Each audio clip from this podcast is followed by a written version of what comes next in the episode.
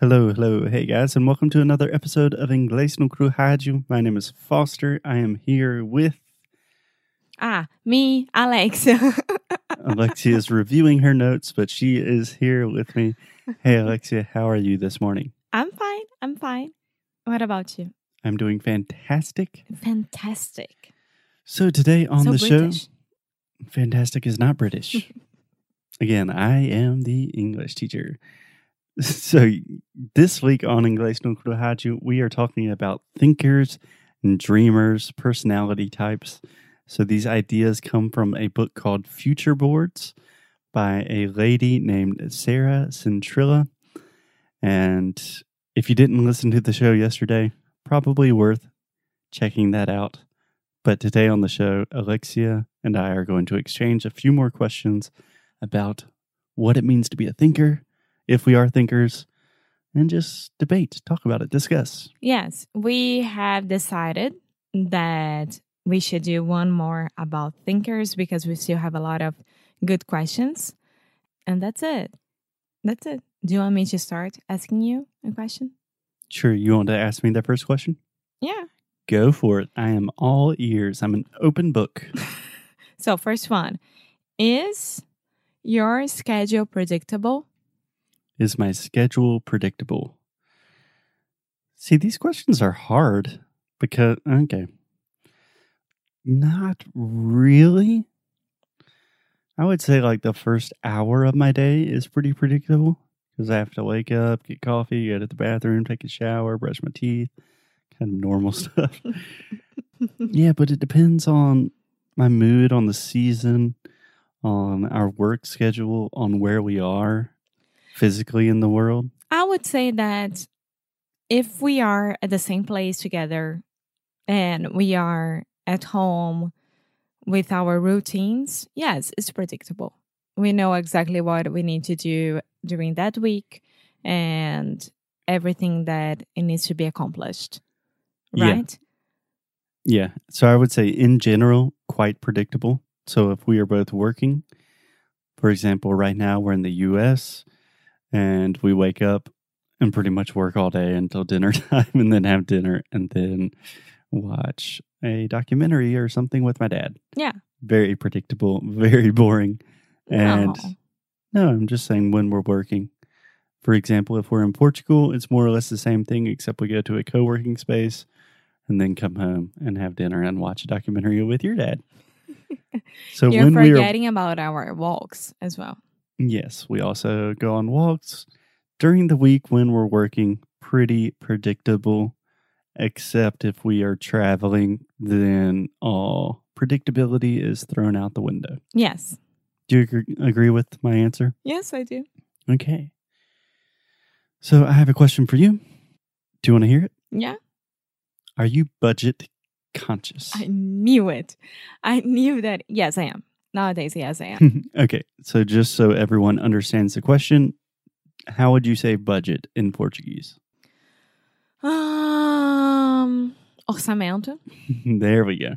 Yeah, because I had verba in my mind, but it's not the way that we use it. So it's orçamento. Yeah. So when I ask the question, are you budget conscious? That just means, are you mindful of the way that you spend money? Do you have a certain amount of money that you can spend each day, week, month, or something like that? And do you stick to that plan? Yes, I do. Nowadays, yes, I do. For example, we just had Black Friday here and Cyber Monday, and I had an amount of money to spend on Christmas presents and anything that I needed to buy at the end of the year. So I had that that, that amount, and I'm very happy to say that I stayed with that amount. And I save money and I know exactly how much I need to spend on supermarket and our bills for the apartment and etc. So, yes, I'm very happy to say that I am. Yeah, I agree with you. Also, when I think of people that are budget conscious, I think of kind of the next level of really being concerned about your money and your spending. For example, I recently listened to a podcast that was talking about budgets and money and things like that. And they had this rule called the 50 30 20 rule. Have you Uh-huh. heard of this? No. So essentially, it is 50% of your monthly budget should be spent towards living expenses. So this is rent, utilities, electricity, food, groceries. And then 30% should go to kind of disposable income, things that you don't necessarily need, but you want, like Netflix, going out to eat, Mm-hmm. going to an extra yoga class or something like that. And then 20% should automatically go into savings. So that's kind of what I think about budget conscious people. And I'm nowhere near of that level of sophistication. Yes, but I think that you you start at some point. But I, I do think as well that I I'm not a crazy person about money. I can be pretty organized when I want to be and when I need to be. And so you you are as well. So are you as well.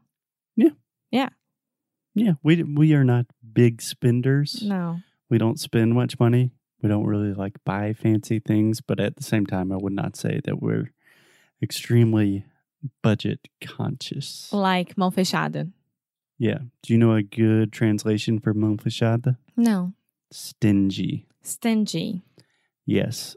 So I'm not sure in Portuguese if if you say someone is mão fechada, is that almost a bad thing? Like It depends not. on the way that you say it. Yeah. Yeah. So Tipo, ah, Focha, deixa de ser mão fechada. Dá pra você pagar isso. exactly. So this is a good example. If you say that someone is stingy, that really means that they are mão fechada. They really don't want to spend their money. They're very concerned about their budget. But if you say someone is frugal, Uhum. that is saying the exact same thing, but in a more positive light. Ok. Like, oh, he's frugal. He's good at saving money. But if he's stingy, it's like we're going out to thing. eat and he is the only one that doesn't want to share the check or something. Ok. Does that make sense? Yes. Yes, it does. Cool. Do you want to give me one more question? One more questions. Do you tend to make lists, spreadsheets, and plans? Spreadsheets? Definitely not. List more and more every day. So I'm trying, I'm really trying to be more organized, not in a traditional way, but more mentally organized with my thoughts because I have somewhat of a scattered brain. So my minds are quite disorganized. So I'm trying to get better with the list and what was the question? List, spreadsheets, and plans? Yes. Yeah, I'm not a very good planner. I know you're not. Yeah, I am a better. Uh, I am. I am a a big a, a small planner. Were you going to say a big planner and then you just changed to a small planner? yes. Okay, so the idea here, Alexia, is we have thinkers and dreamers. I believe from our conversation today and yesterday, we talked about thinkers. I think that you are much more of a thinker than I am.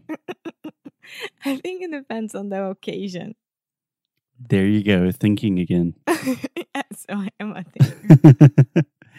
okay, but why are you laughing? Don't you think that I am not a big planner? I am not a big planner, am I? you're a very big planner. No, I, I used to be. When you met me, I was all about plans. Nowadays, I just roll the dice and follow you, and that's it. I still think you're a huge, huge planner. Okay. I I love mean- my calendar. Well, you've been planning what gifts to get people for Christmas Yeah, I love that. since you've been here. No. And you ask me about it every day about different presents. I have not thought once about Christmas presents. You know why? When it's close to Christmas time, I'll go to the store or just go online and buy something that looks cool. I like to plan these things. I'm a dreamer. Yes, You're I'm a thinker. thinker. That's why we complete each other. Perhaps. So, in the next episode or two, we will talk about dreamers and see if I'm actually a dreamer or maybe I'm just a crazy person and see if Alexia is really a thinker or maybe if she's got a little bit of that dreaming heart within her as well. Or just a crazy person as well. Could be. We don't know. we will see tomorrow. So until then, you guys take it easy. Keep up the good fight. Blues well. Hasta mañana. Bye.